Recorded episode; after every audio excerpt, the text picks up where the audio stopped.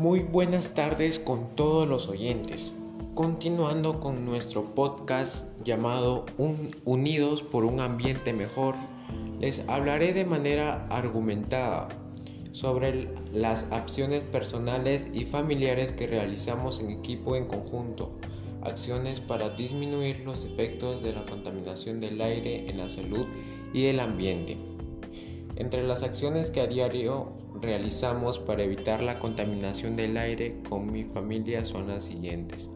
Como primera acción es no fumar en espacios cerrados o congestionados para evitar que las demás personas absorban el humo y prevenir el asma. Como segunda acción, tener plantas de interior es muy importante ya que expulsan el dióxido de carbono gases contaminantes y hacen que el ambiente se humedezca. No quemar basura. Esto trae compuestos tóxicos que generan graves enfermedades a las personas, alteran el sistema inmunológico y hacen un gran daño al ambiente deteriorando el aire.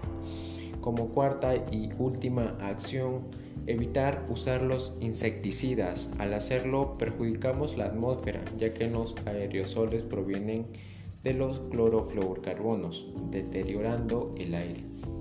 Bueno queridos oyentes, esto es todo por hoy. Hemos culminado con nuestro segundo episodio de nuestro gran podcast Unidos por un ambiente mejor. Me despido no sin antes decirles reducir, resistir y persistir para con un aire limpio poder vivir. Me despido. Un abrazo virtual.